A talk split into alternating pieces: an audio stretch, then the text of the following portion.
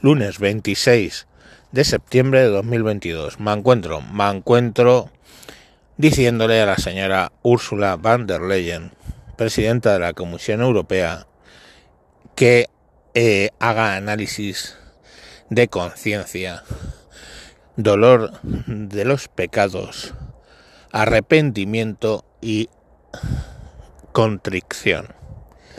Esa señorita, pues como seguramente no sea católica, no lo entenderá. Pero bueno, mm, lo que no puedes hacer es decirle a un pueblo que está pasándolo mal, como toda Europa, cuidado con lo que votas, que te puedo hacer lo que a Polonia y Hungría. Por cierto, el otro día dije Rumanía 800 veces, es Hungría. Las naciones díscolas. Pero es que no es solo eso, es que tenemos el caso de Suecia, muy al norte ¿eh? y, muy al oeste. No es, ah, los países del este, es que, bueno, acaban de entrar en la democracia. O los países del sur, ya sabemos, los vagos estos. No, hablamos de la muy norteña Suecia, que después de que el gobierno socialista reconociera que se había equivocado totalmente con el tema de la inmigración, pues eh, ganó la derecha y no precisamente la conservadora.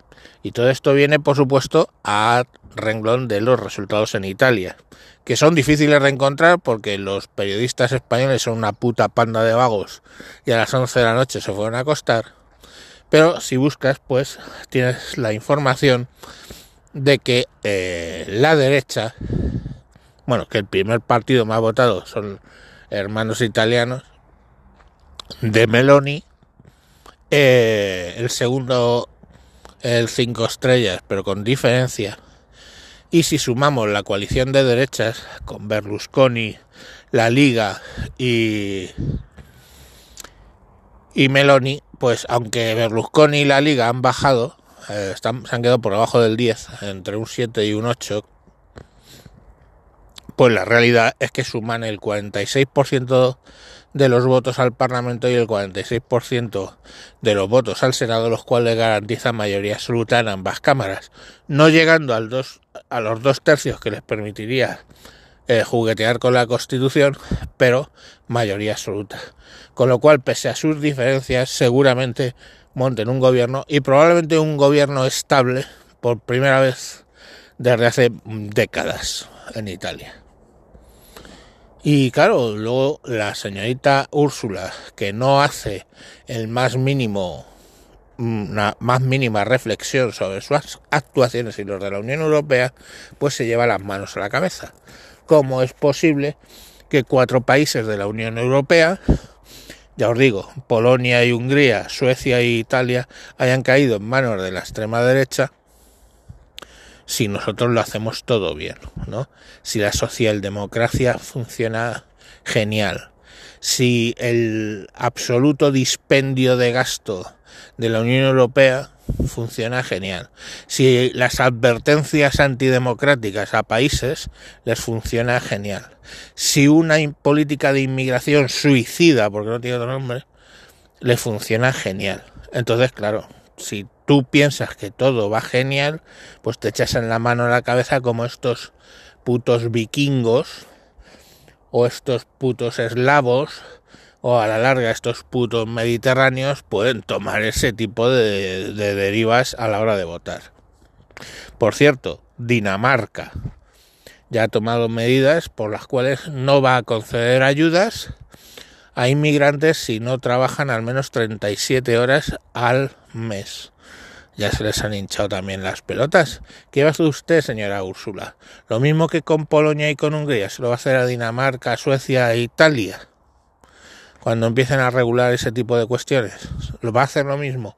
Pues se van a quedar ustedes solos. Y lo peor es que no, la Unión Europea no ha entendido el mensaje de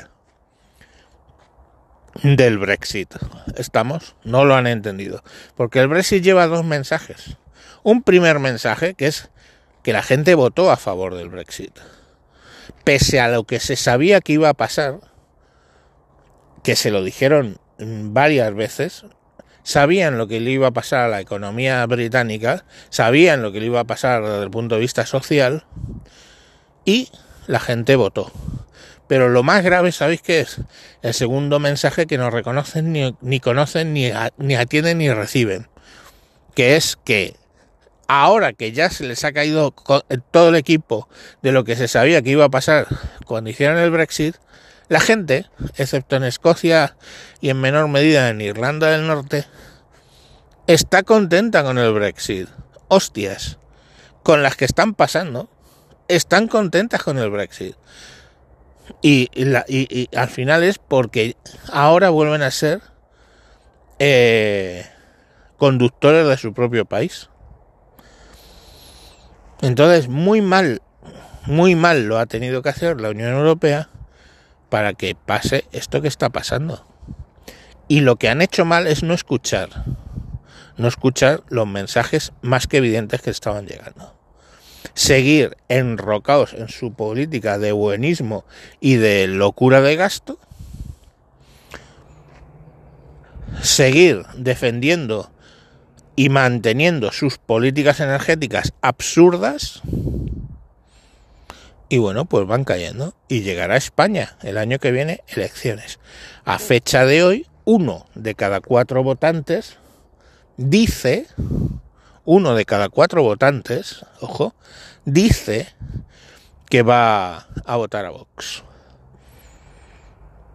Entonces, eh, no es desdeñable que el próximo gobierno, quizás, ojalá bueno, yo os he dicho que va a ganar otra vez el Partido Socialista, pero ojalá me equivoque. El próximo gobierno va a ser del PP con Vox.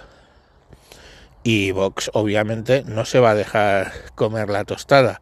Va a presionar, si uno de cada cuatro les han votado a ellos, va a presionar para que las políticas pues vayan en la línea de las que están yendo en Suecia, la línea en las que están yendo en Polonia, en Hungría, las que van a ir en Italia, Dinamarca, en fin, van a ir en esa línea. Y sinceramente, con razón, no puedo quitársela. Es así. Y alguno dirá, joder, este que está casado con inmigrantes, hijos inmigrantes y todo. Pues sí, lógico, pero son mujer inmigrante que se mata a trabajar, hijos inmigrantes que trabajan los que están en edad de hacerlo y los que no están yendo a su escuela. Y no les ves en botellones y no les ves en rollos de bandas y mierdas de esas. Entonces es que eh, los inmigrantes no son todos iguales, chato. Pero bueno, y sí, efectivamente, llamadme lo que queráis, pero sí estoy hablando de los de jamar, jamar, jamón, jamás, jamás, jamón. Entonces, bueno, pues ahí lo, ahí lo tenéis. O sea, es que y, y la contestación de Úrsula Van der Leyen, pues segura, y la Unión Europea es que eso, que los votantes están aborregados y son ciegos a las magnificencias y las estupendas cosas que tiene la Unión Europea. Como, por ejemplo, quizás eh, joder a Polonia y Hungría que hoy por hoy son la punta de lanza que se enfrenta o que está enfrentándose, está directamente paré con paré con una Rusia que se viene arriba porque huele perfectamente el desastre europeo. Cuando obviamente lo ha propiciado ellos, ¿eh? lo propició primero la Unión Soviética y a continuación Rusia porque por eso dependemos del gas ruso. ¿Os acordáis de lo de nuclear? No, gracias. Uh vale, de los 80, eso todo era financiado por la Unión Soviética y Rusia. Y todavía Greenpeace, la ecología, Greenpeace en concreto, pero la ecología y toda esa mierda en general está financiada por... Si he dicho toda esa mierda, sí. Está financiada por Rusia en su mayor parte, cuando no por, por los golfos del Golfo. Entonces, aquí podemos seguir quemando gas. Ahora ya se empieza a hablar de que vamos a tratar de negociar con Rusia. ¿Negociar el qué? Siguen teniendo un montón de Ucrania. Han matado ucranianos. Ha habido violaciones de derechos humanos. Y ahora vamos a negociar el qué vais a negociar. Ahora que qué, que va ganando, que está volviendo la tortilla Ucrania hasta el punto que Putin tiene que amenazar con las nuques. Vale, vale.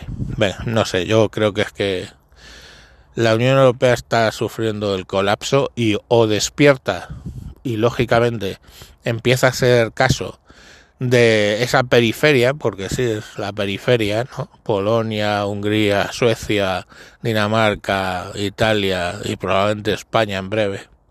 O empieza a hacer caso o pues se van a quedar más solos que la una. Porque las lecciones del Brexit, estos sí que las han aprendido. La Unión Europea no pero Polonia, Hungría, Suecia, Dinamarca, España e Italia sí que han aprendido las lecciones del Brexit. Que se pasa mal, pero si ya lo estamos pasando fatal.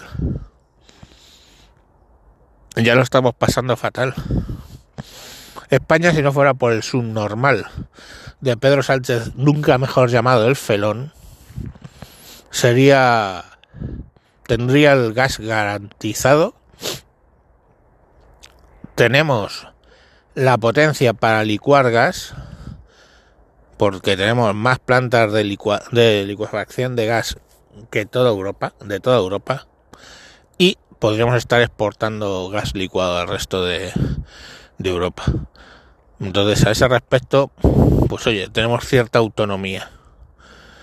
Pero bueno, pues ahí lo tenemos, ¿no? Italia se pone a hacer su negocio por su lado, Francia dice que de pasar gasoductos sus cojones, el otro gilipollas que sacan una ley que prohíbe a un país, es la primera vez que alguien saca una ley que prohíbe a un país utilizar sus propios recursos, explorarlos.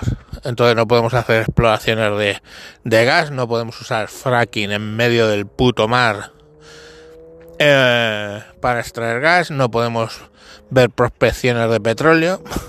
No, solo podemos plantar los putas ventiladores y los las putas mierda del, de energía solar que, que si hace mucho, que si hace sol, hace el efecto.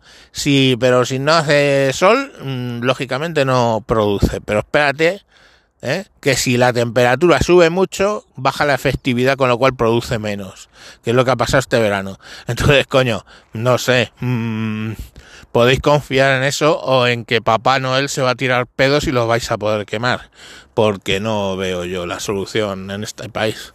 Claro, la solución en este país va a ser, me temo mucho, la solución que ha tomado Italia y que previamente había tomado Polonia, Hungría, etcétera, Suecia, etcétera. En fin, os dejo con esta reflexión. Venga, mañana más.